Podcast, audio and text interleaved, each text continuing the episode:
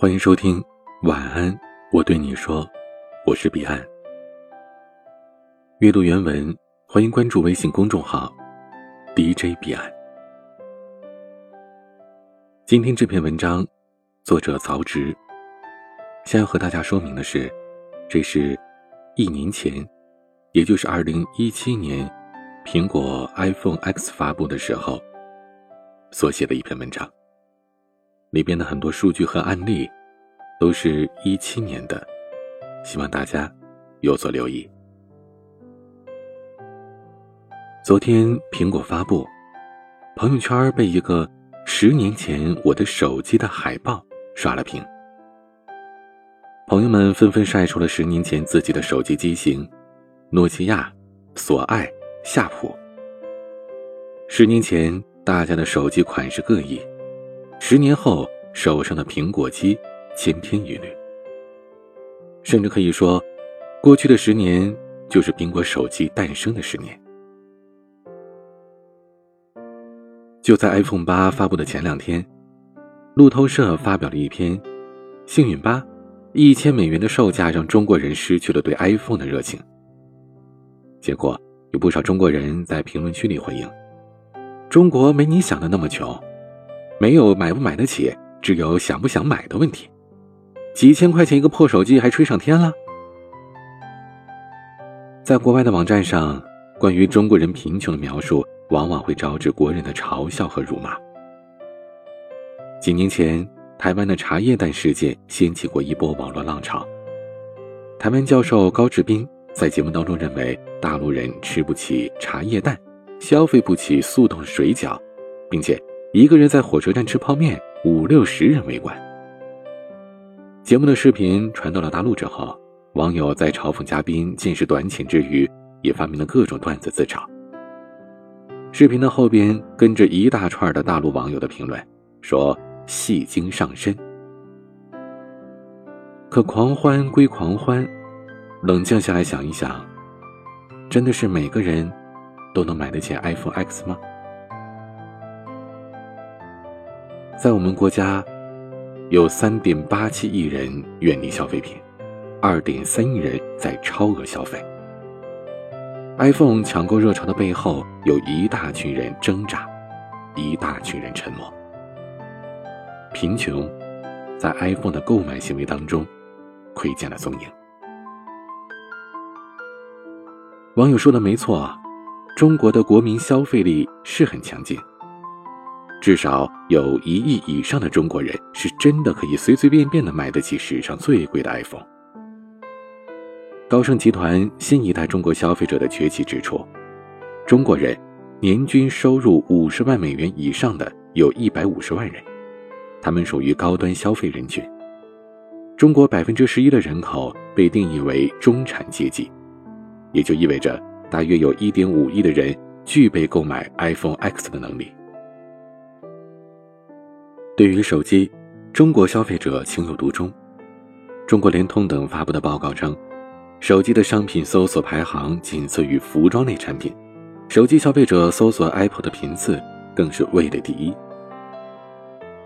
年初，苹果举行特别购物日活动，购机送耳机的消息一出，店外立刻排起了长队，有人甚至前一晚就在门口蹲守。iPhone 随便买。不差这点钱。品质宣传，这些都是苹果手机在中国市场长盛不衰的重要因素。但最重要的，还是靠着背后充足的购买力撑腰。有钱人虽多，可 iPhone 主力的用户其实是一群用不起 iPhone 的人。iPhone X 曝光之后，大家纷纷的调侃：“iPhone 八不用买。” iPhone X 买不起。提到苹果，也是言必称接机。但是从用户的画像上来看，苹果手机的主要用户和微博上转发买不起段子的活跃用户其实是同一群人。穿潮牌用苹果，在最好的年纪追求有品质的生活，这是现在网络鸡汤的标配。年轻人也在努力的响应着号召，把生活过得光鲜。但。财务自由离我们很远，过度消费离我们很近。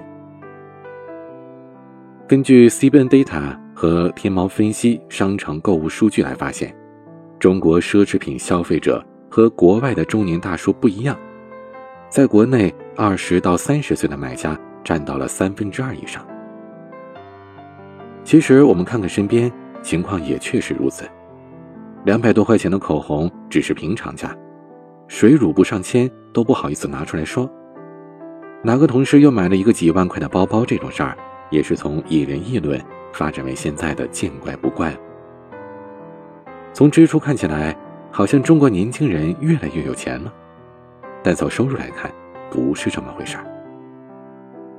近年来，中国大学毕业生的收入情况已经逐渐改善，但是从2016年毕业生就业研究报告上来看，本科毕业生平均3988元的月收入仍然达不到人手一个 iPhone 的水平。BBC 曾经出过一部系列纪录片《为什么贫穷》，有一集提到了中国的高校教育，重点大学的学费一年是几千块，职校基本学费就过万。与之形成强烈对比的是这两者学校毕业生的毕业薪酬。国内平均的毕业薪酬最高的是清华大学，人均起薪六千八百元以上，而纪录片中中部准一线城市。招聘方给前来求职的职校学生开出的工资是两千元。其实话说回来，即使在平均毕业起薪最高的北京，年轻人想要买得起一部最新的 iPhone，也没有想象的那么容易。当年 iPhone 六刚发布那会儿，《纽约时报》提出一个有趣的问题：你要工作多久才能买得起一部 iPhone？在《纽约时报》的这篇报道当中，北京人。平均需要工作两百一十八个小时才能赚够钱买一部 iPhone 六，而纽约人只需要二十四个小时。后来，这个概念被一些公司引申为 iPhone 指数，苹果手机作为一种全球硬通货，用以衡量各大城市工薪阶层的购买力水平。有人说，大学生职业发展比较快，毕业起薪不能完全代表年轻人的购买实力。但是，从宏观的角度来看，结果只会让人更加心塞。税务局统计，我国只有两千八百万人有资格缴纳个人所得税，而中国个税的起征点是三千五百元每个月。换句话说，中国一点九亿工薪阶层大约只有两千八百万人的月工资高于了三千五百元。按照国家统计局公布的消费结果数据。人均交通通信消费占比百分之十三点七，月薪三千五百元的人，大约只有将近三百块钱可以用在移动设备的购置上。而刚刚发布的 iPhone X 国行的售价是八千三百八十八元起，对一个月只能匀出三百块的年轻人来说，这实在是一笔超出消费范围的支出。工资跟不上，消费还要继续，那该怎么办呢？各种购物平台的财报数据都指向了同一个方向：借钱。向家长寻求帮助也好，找借贷平台解燃眉之急也罢，总之，超前消费的风气已然形成。人们总喜欢踮着脚去购一个离自己消费水平相差甚远的东西，好像非得用一点超出收入水平的产品才能够活出尊严。其实分期没什么问题。还不上钱才是问题。在网上搜索“分期买 iPhone”，小伙分期买苹果手机，为偿还月供抢出租车，这样的负面新闻是比比皆是，更不用说之前轰动一时的校园贷裸条事件了。为了还贷登上社会新闻板块的故事，实在是屡见不鲜。而最脏的是，分期买的手机丢了。还着 iPhone X 贷款，用着诺基亚的专机，简直不要太酸爽了。普通人丢了一支笔，丢了一把伞，自责一会儿也就过去了。可丢了一部手机，却让人难以接受。究其原因，还是因为购买东西的价值超过了自己的消费能力。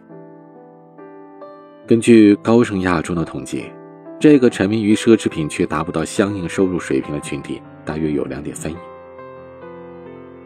很多人嘲笑过那种攒几个月工资再买一个爱马仕，坐地铁却舍不得过安检的女孩。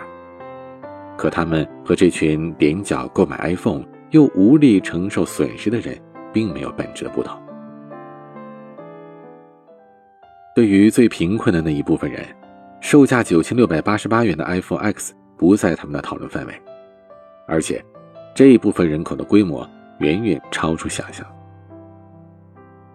根据国家统计局标定的贫困线，人均年收入两千三百元为界，中国还有五千五百万人口挣扎在贫困线以下。年收入两千三是什么概念呢？一部最普通的国产手机，不吃不喝工作一年才能摸到；一部最低配置的 iPhone 八，是他们整整三年全部的劳动价值。而五千五百万人是什么概念呢？英国是欧洲人口最多的国家之一，它的人口是五千八百万。可是，一般人平时是感觉不到这些人的存在的，因为双方隔着两道天然的屏障。第一道是地理屏障，城市数据团出品过一份地区消费力的报告，用闪光的点来表示各个地区的消费水平。在地图上我们可以看到。东南部熠熠的绿色光点连成一片，可西部只有莹莹的几点亮光。广袤的黑暗背后，是二点五五亿人远离消费品的生活。他们可能生活在闭塞乡村、边远大山，那里没有网，没有水电，甚至没有通路。大米、白面、矿泉水、书本、纸张。这些城市里平常到根本在意不到的基本物资，由于运输条件的缺失，也不得不停留在山外的世界。二零一二年毕节惨案震惊网络。贵州毕节五名小学年级的男孩因为天寒家贫无处可去，冬夜结伴出来玩耍，在一处拆迁的工地附近找到了一个垃圾箱，钻进去生火，结果一氧化碳中毒。再也没有出来。毕节并非个例，在国家统计局网站稍微探索一番，就会发现城乡人均支出的差异超乎你的想象。就拿农村居民人均支出来说吧，二零一七年的上半年是五千一百七十四元，其中花在食品烟酒上的钱是一千五百六十二元，折算到每一天大约是二点六元。而上个月刚开在北京。大家排队三个小时去买的喜茶，平均价格是二十二块钱一杯。就像多年前网上也看过一个令人心塞的故事：记者在山区采访，看到一个妇女在给孩子煮泡面，记者就告诉妇女这是垃圾食品，不要多吃。孩子的母亲说：“没关系，不常吃，今天是孩子生日。”一年也就吃得起这么一次。故事真假难以探寻，但赤贫是一定存在的。在这些人眼里，一包山外运来的方便面已经可以算得上是绝对的奢侈品了，更不要提一部几千元的手机。第二道是信息屏障。有人说，现在网络发达。世界像一个大广场，每个人都能发出自己的呐喊声。安迪沃霍尔还说，每个人都有十五分钟成名的机会。而且根据德勤中国科技调查，当前智能手机的持有率达到了百分之八十七，接近人手一机的状态。最可怕的就是“接近”这个词，因为当网络社会越多的代表真实。没有被包含进去的那部分，就越容易被忽略。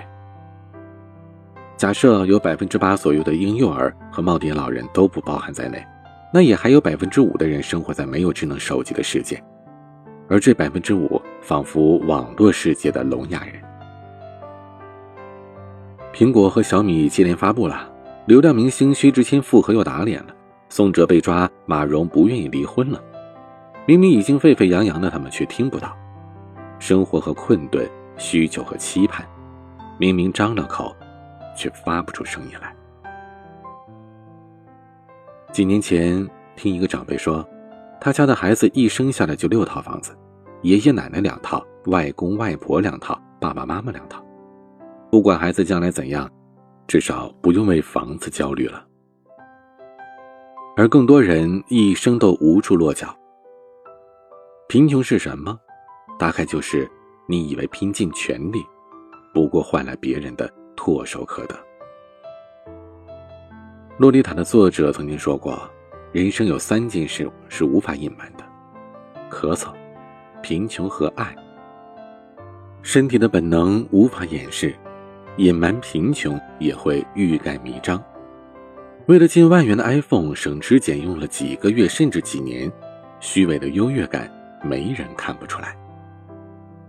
而说来心酸，在生活里挣扎的人，或许根本不知道，还有另一种人生。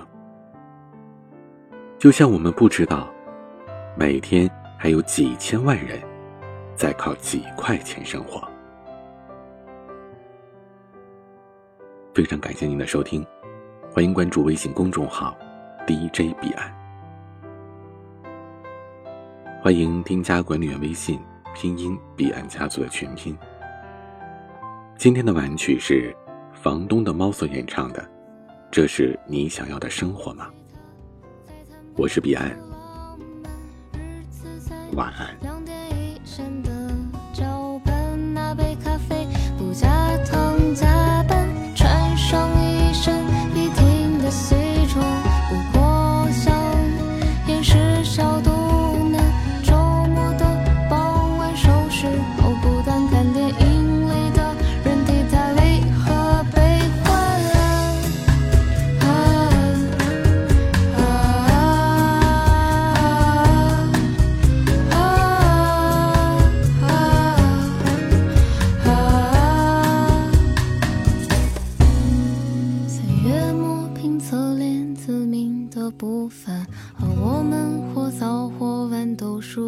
时间代价是被雕刻成现实，批量生沉的模样。但你是否还记得儿时作文里那有纸笔记？未来的我未提，却成了之后粘贴复制的光影里。最深最远是。